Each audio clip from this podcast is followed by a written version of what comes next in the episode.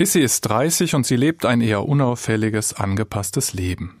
Doch eines Tages wacht Issy auf und ist unsichtbar. Und damit geht es ihr zunächst ganz gut. Sie genießt das Unsichtbarsein. Sie zieht nachts durch die Straßen ohne Angst, blöd angemacht oder überfallen zu werden. Sie geht aus dem Haus, ohne vorher darüber nachzudenken, ob ihre Kleidung zum Anlass passt, ob da ein Pickelchen stört oder Ringe unter den Augen sind. Sie entdeckt ein ganz neues Verhältnis zu sich selbst und zu ihrem Körper. Sie sagt, wenn ich daran denke, wie sehr ich mich immer darauf konzentriert habe, was mit mir nicht stimmt, auf Dinge, die ich ändern muss, jetzt möchte ich nichts mehr ändern. Es fühlt sich gut an.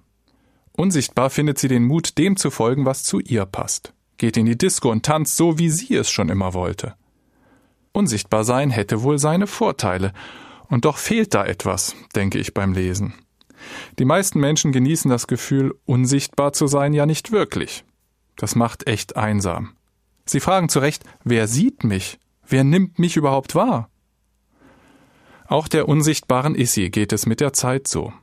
Zunächst lernt sie einen Mann kennen, Alex, über Telefon und soziale Medien. Sie verlieben sich.